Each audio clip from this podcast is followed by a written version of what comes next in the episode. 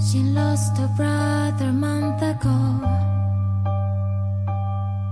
His picture on a wall, and it reminds me